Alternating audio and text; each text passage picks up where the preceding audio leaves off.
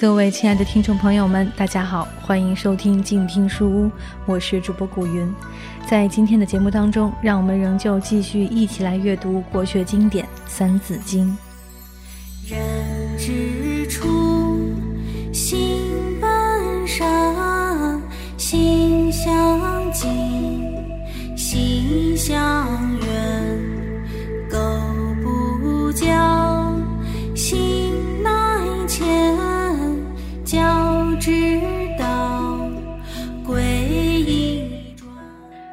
孝悌，次见闻，只是教育的内容和顺序非常重要，一定要顺序进行，不能倒置。传统教育认为知识的传授并不重要，因为知识总是随着时间和空间在不断的变化着。时间空间变化了，知识就老化了。但孝悌是万古不变的大道。只要人类社会还存在，就有孝悌关系存在，这个教育的原则就不能变，教育就必须首先教孝教悌。那什么是孝，什么是悌呢？这就需要认真的讨论了。中国文化实际上是十字架结构的文化，西方文化自称是十字架，其实是钉子架结构，因为十字架没头。为什么这样说呢？中国传统文化的核心就是一个“孝”字，千经万论都是这个字的发挥，都是对这个字的解释而已。懂了“孝”这个字，就算明道，遵照孝之理去做，就是行道，就是修行。所以说，百善孝为先。孝是个上老下子的会意字，老子合为一体，老就是子，子就是老，什么意思呢？表示我们的血缘关系从自己这一代算起，向上追无穷，向下推也无穷。这个直贯古今、无穷无尽的血缘通道就叫孝，这是垂直的血缘关系。然后再将孝道的仁爱之心向外面一层一层的横向展开，就是悌。第一层是兄弟之道。第二层夫妻之道，然后是朋友之道和君臣之道，这是横向的关系。懂了孝道，其他四道就自然全部懂了；不明白孝道，其他四道也不可能明白。这就是为什么古人说“忠臣必出孝子”的道理。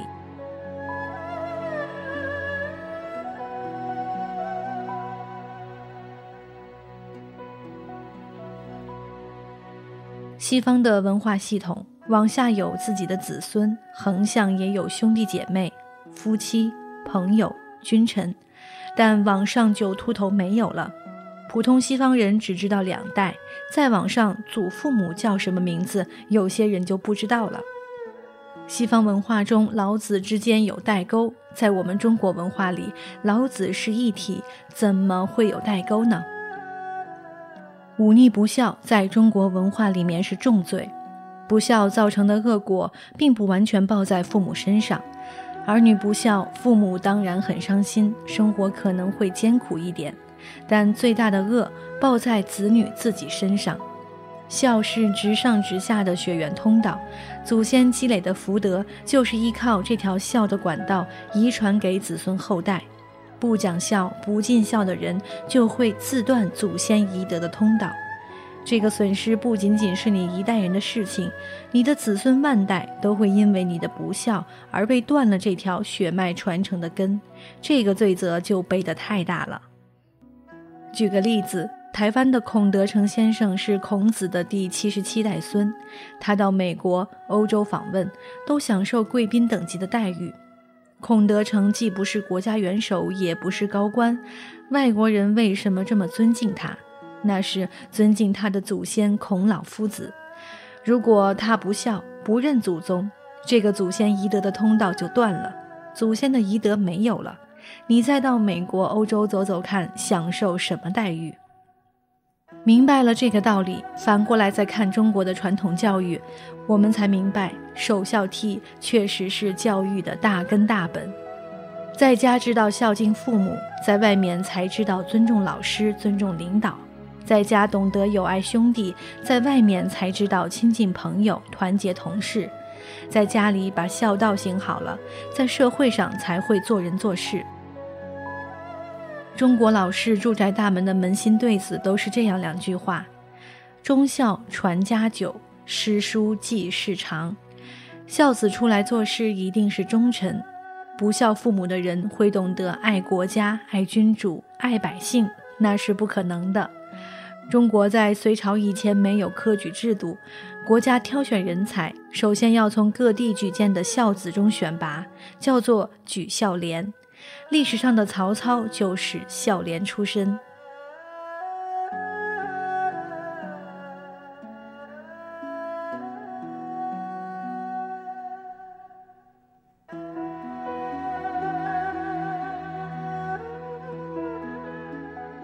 有了孝悌的基础以后，才是知识的传授，也就是增长见闻觉知，这是第二步次要的事。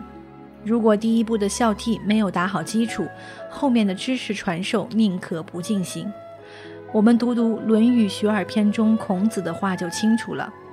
子曰：“弟子入则孝，出则悌，谨而信，泛爱众，而亲仁，行有余力，则以学文。”这段话发挥出来，就是清朝康熙年间李毓秀所作的《弟子规》。所谓《弟子规》，圣人训：首孝悌，次谨信，泛爱众，而亲仁，有余力，则学文。首先要懂得孝敬父母，友爱兄弟姐妹；其次要言行谨慎，要讲信用，要有博爱之心，要多亲近仁德之人。这些非做不可的事情做好了之后，还有多余的时间和精力再学文、再搞知识的传授和增长见闻觉识。现代教育是倒果为因，将教育的顺序整个弄翻了，其结果也就可想而知了。事无贤妻良母，社会上已经出不来孝子贤孙，现在教育上再来个乾坤大颠倒，就更没有圣贤人了。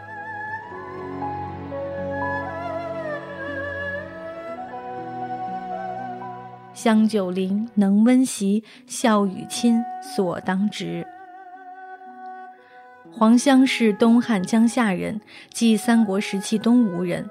黄香九岁的时候，冬天睡觉前用自己的身体给父母暖被窝，夏天睡觉前用一把小扇子给父母扇枕头。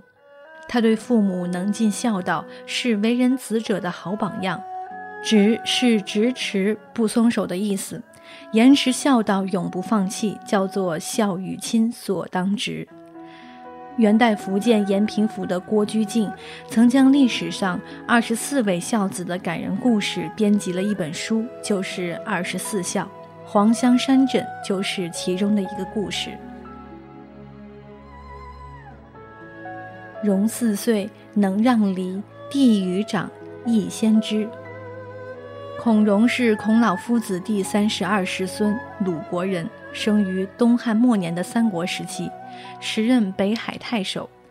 孔融性情宽容好事，经常说：“座上客常满，樽中酒不空，吾无忧矣。”孔融四岁就知道长幼有序，吃梨的时候自己年纪小就吃小的，所谓“三岁看小”。四岁的孩子谦逊之礼如此。方知其后必有大成。兄弟者，手足也。《千字文》中也讲到：“孔怀兄弟，同气连枝。”兄弟之道是五伦中的一伦，为悌道。兄弟之间要互相关心友爱，彼此气息相通，因为兄弟之间有直接的血缘关系，如同树木一样，同根连枝。悌道属于五常中的礼德，其原则就是兄友弟恭。做兄长的要友爱关心弟弟，做弟弟的要恭敬尊重兄长。兄弟之间如能各尽其道，自然和睦友爱。如果将利益放在第一位，亲情放在第二位，就大错特错了。不但有违兄弟之道，也有违孝道。因为兄弟反目，最痛心的是父母。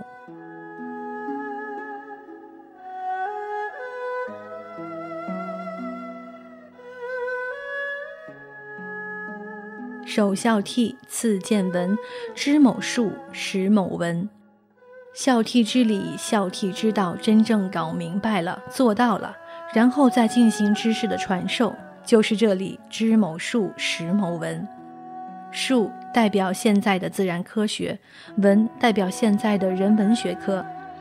知识的传授，古今中外不过就是自然科学和人文学科两大类，但二者的传授方式是截然不同的。我们千万不要把二者混为一谈。自然科学知识的传授与学习，要学生真正懂了、明白了，在此基础上再继续第二步的传授。第二步明白了，再走第三步。劣等越级是不行的，人文学科则不然。很多道理要随着年龄的增长和阅历的增加，才能逐渐理解。一部《论语》一辈子也读不厌，一次又一次的理解，一年又一年的体验。真的是活到老学到老。如果用教自然科学的方法来教《论语》，小孩子哪里能够懂呢？怎么办呢？背诵，反复的背诵，一遍又一遍的加深印象，印到骨髓里面去。这样，等小孩子走入社会，遇到做人做事的具体问题的时候，孔老夫子的话会突然间蹦出来，那时他就知道应该怎么去做了。如果没有背诵的童子功，线上教现扎耳朵眼儿，就远水不解近渴了。识是见过面，彼此相识；识某文要通过长时间的熏陶才能自然形成，不是懂了就完事儿了。能写一首好文章的人，一定是某文识得多。以大学者胡适为例，胡适四岁就开始读古诗。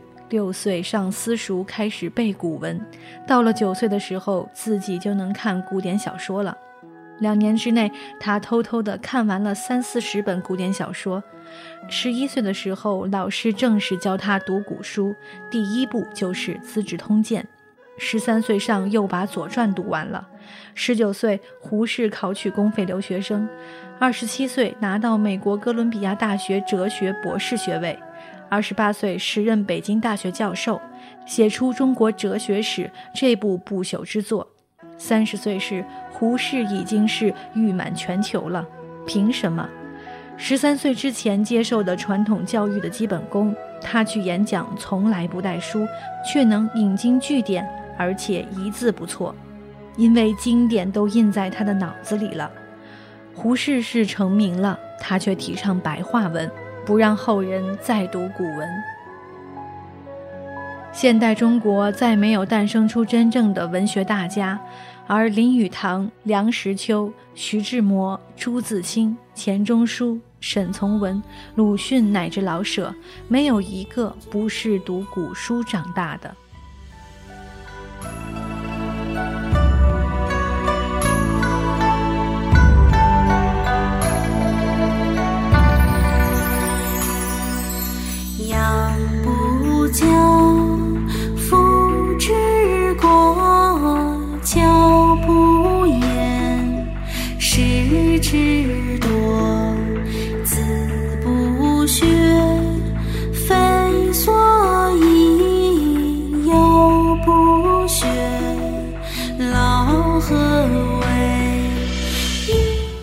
今天的书就先读到这里。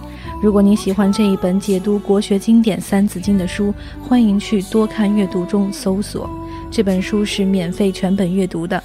我是静听书屋的古云。如果你喜欢我的节目，欢迎订阅我的个人公共微信号“静听书屋”，这样就不会错过每一期节目，还有听友们分享的书斋内容。感谢多看阅读对本书的授权，让我们下期再见。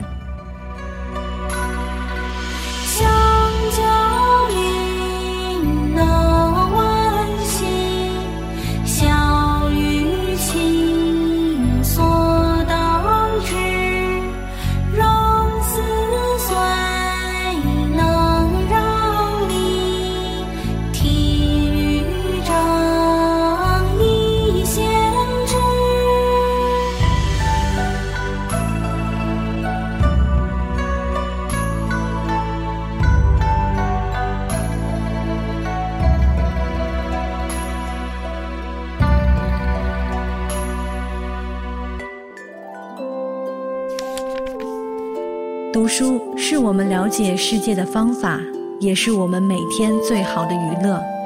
每读一本书，都是一次修行。静听书屋，陪你在每一段向往阅读的路上。